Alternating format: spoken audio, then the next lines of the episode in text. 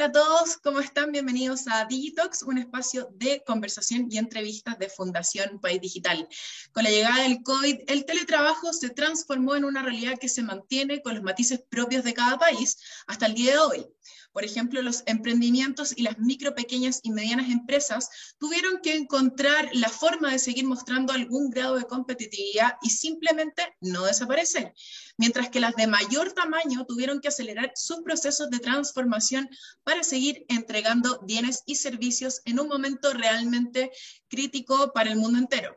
Así también la digitalización está impulsando la necesidad de contar con personas que sepan administrar eh, esas nuevas tareas y herramientas tecnológicas exigiendo el aprendizaje de un pensamiento lógico diferente.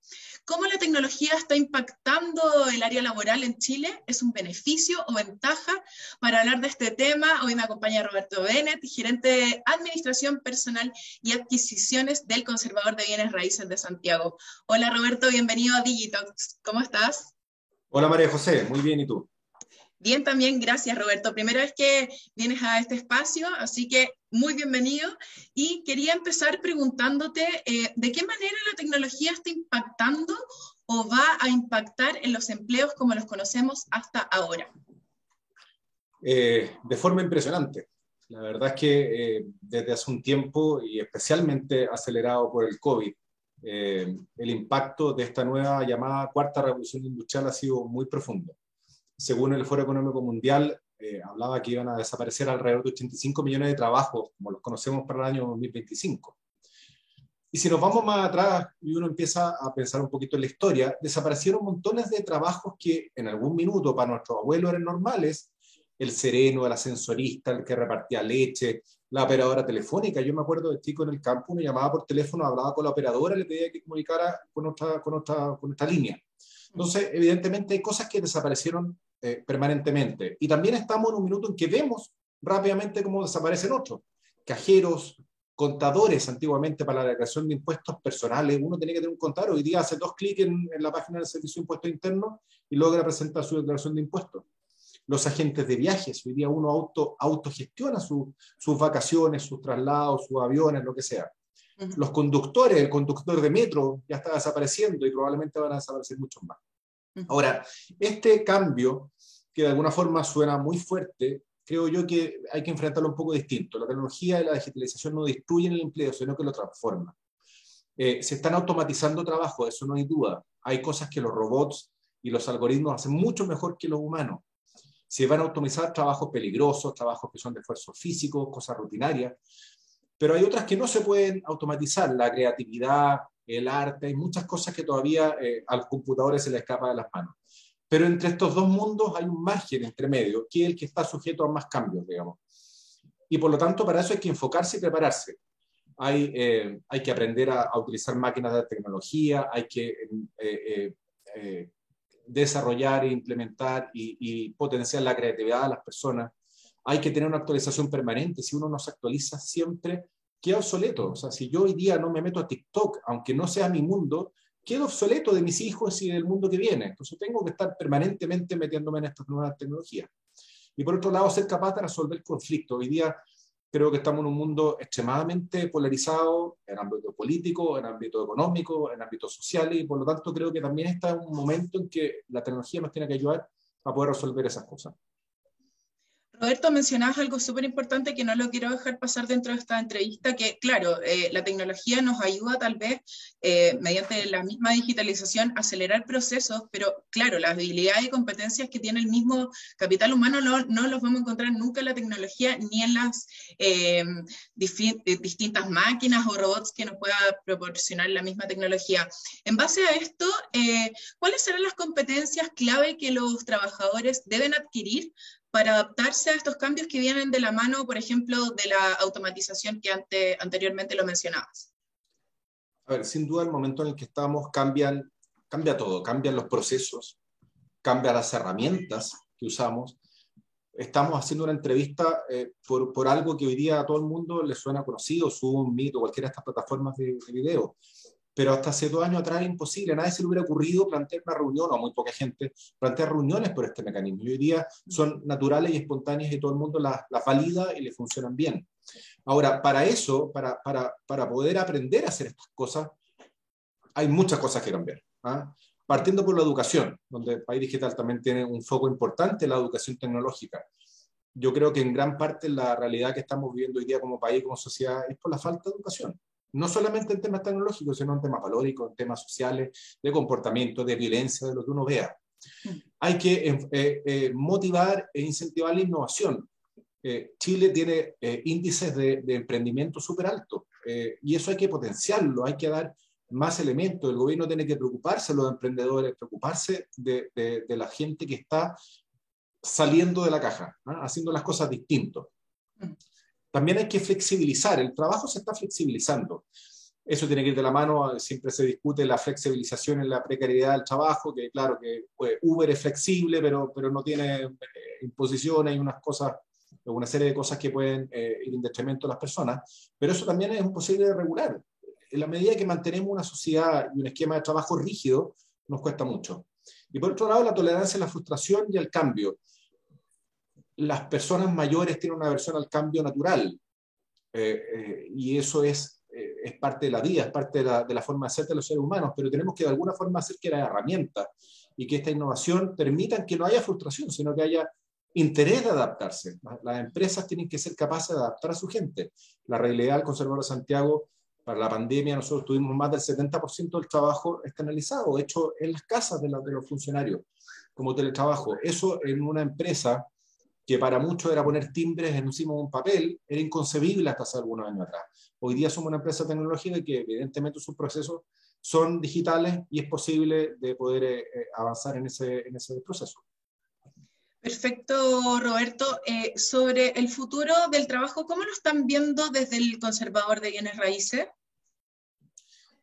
A ver, el futuro del trabajo, sin duda, a ver, la digitalización llegó y está y se quedó. No hay, no hay, no hay camino atrás. La tecnología tiene, tiene riesgos, no es un, eh, un, camino perfecto como nada en la vida, eh, pero son riesgos que uno tiene que minimizar desde ciberataques, desde un montón de cosas que hay que eh, enfocarse no solamente en la capacitación de, los, de, los trabajadores, sino que efectivamente de preparar la, la nueva modalidad al, al, esquema en que estamos. Alguien la otra vez me puso un ejemplo que lo encontré inteligente, me dijo, los ascensores se echan a perder y las escaleras no. Obvio, el ascensor es un invento tecnológico súper bueno, pero sujeto a potenciales problemas, cambios, le puede pasar algo. Pero no concebimos hoy día ir a un piso 20 sin ascensor. Por lo tanto, la tecnología tiene que ir un poquito eh, de la mano de esta seguritización de la tecnología y del cambio. Eh, yo creo que ahí hay una tarea pendiente de Chile eh, en, términos de ciberseguridad. Nosotros hace años atrás tuvimos un ataque un ciberataque al conservador importante que logramos gracias a los mecanismos que teníamos a recuperarnos, pero evidentemente si no hubiéramos tenido cierta preparación, eh, probablemente no hubiéramos podido recuperarnos. Entonces hemos visto que le pasa a la banca, que le pasa a inmobiliarias, que le pasa a clínicas, que le pasa a todo el mundo. Entonces tenemos que prepararnos de eso. Ahora, del trabajo específicamente, claramente lo que tenemos que preocuparnos primero es una apertura a este cambio las sociedades en la medida que traten de encapsularse y las empresas de encapsularse en su forma de ver el mundo y de su forma de trabajar, terminan quedando fuera. Ejemplos de eso hay miles, desde Blockbuster con Netflix a, a, a, lo que sea, a, los faroleros en Boston cuando, se, cuando discutían contra la electricidad. O sea, uno tiene que estar abierto a este cambio. Ahora, eso tiene varias, varias cosas importantes. Primero, las, las organizaciones tienen que ser capaces de adaptarse a este cambio permanente. Sea, no es, no es que yo me digitalicé, eso no existe. Yo me digitalizo permanentemente.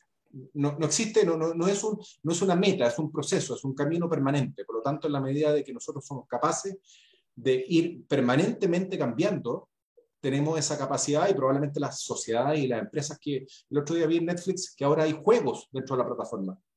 Bueno, quizás es una forma que ellos están viendo para competir con eh, Amazon Prime Video o con, o con qué sé yo, con eh, Disney. Entonces, ok, veo que hay, parece que una adaptación de Netflix. Cuando uno diría, ok, si ellos ya, ya, ya destruyeron a Blockbuster con, con los DVD y ya se podrían haber quedado ahí. Veo que están cambiando. hay que tener liderazgos distintos, más flexibles, más horizontales. Jefe de arriba para abajo, esa, esa estructura jerárquica, creo que hay instituciones que tienen más sentido. Creo que la Fuerza Armada es, es poco concebible que no existan, pero en el mundo empresarial creo que el jefe tiene que ser un poco más horizontal, más par de los demás, más guiar que mandar. El trabajo colaborativo es fundamental.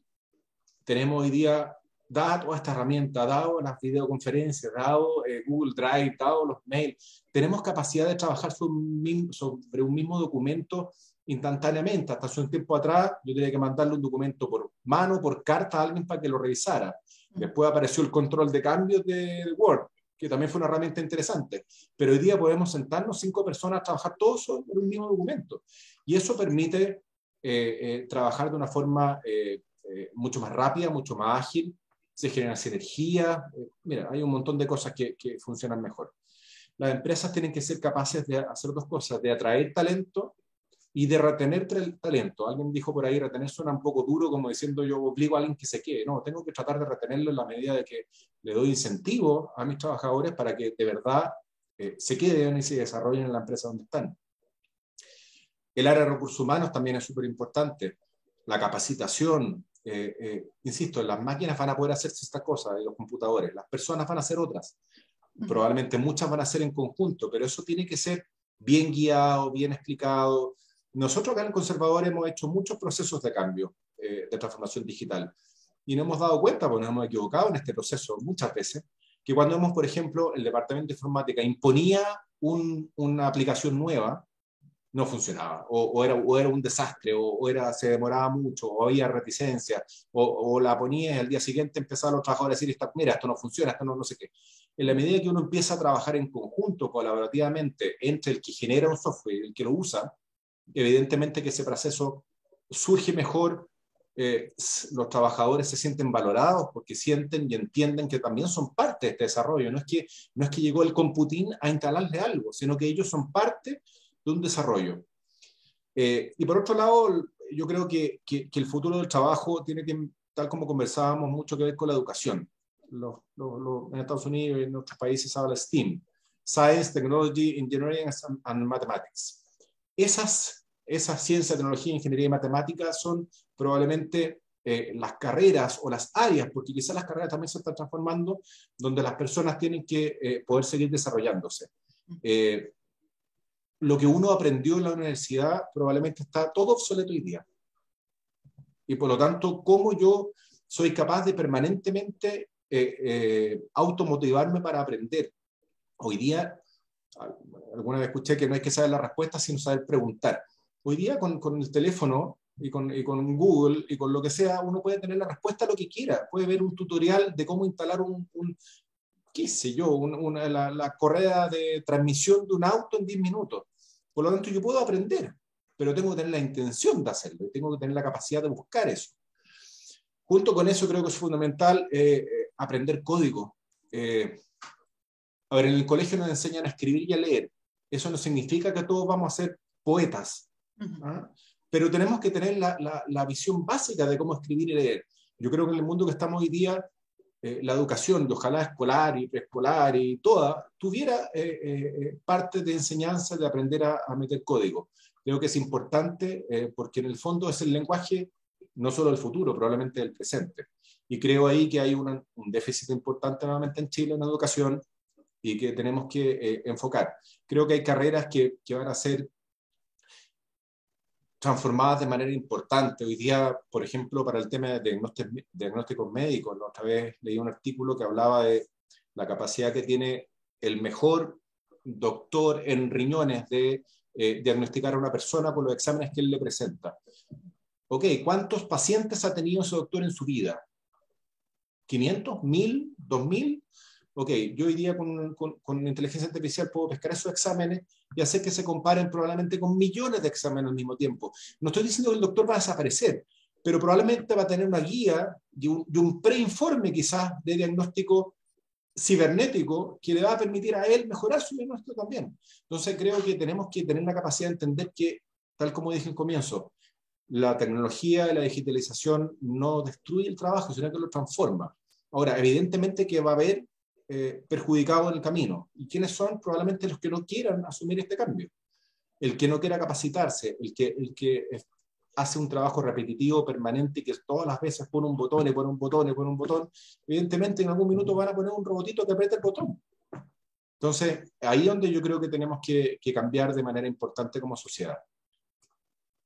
Hoy día tuvimos una conversación súper interesante con Roberto Bennett, gerente de administración personal y adquisiciones del Conservador de Bienes Raíces de Santiago acerca de cómo la digitalización y las distintas tecnologías están permeando eh, el ámbito del empleo, cómo las distintas organizaciones y empresas deben hacerse cargo también de, de, potenciar las habilidades y competencias de sus trabajadores y al final no mirar la tecnología como algo negativo, sino como algo que, bueno, tú lo mencionaste muchas veces, que llegó para quedarse y que en el fondo, ¿quién no se suba a este carro de la cuarta digitalización, eh, de la cuarta, eh, ah, cuarta revolución industrial, se va a quedar fuera y hay que entenderlo así como parte del proceso. Gracias Roberto por habernos acompañado hoy día. Fue un gusto tenerte en este, en este capítulo de Digitox. Muchas gracias, María José. Siempre un gusto eh, conversar contigo, con Digitox y con País Digital, que es una fundación que claramente eh, tengo la sensación de que su, su espíritu va un poco a lo que conversamos hoy día. Bueno, y muchas gracias a todos por habernos acompañado en este nuevo capítulo. Los invito a que nos sigan en nuestras redes sociales, Fundación País Digital en Twitter, LinkedIn, Instagram y Facebook. Eh, un abrazo a todos y nos vemos en una próxima.